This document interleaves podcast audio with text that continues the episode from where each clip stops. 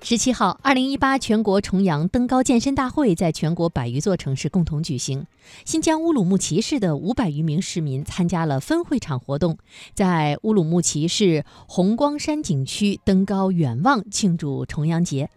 重阳节又称登高节，是中国传统节日，民间素有登高赏菊等风俗。本届全国重阳登高健身大会以“老有所见，健康中国”为主题，倡导全民健身，助力健康中国。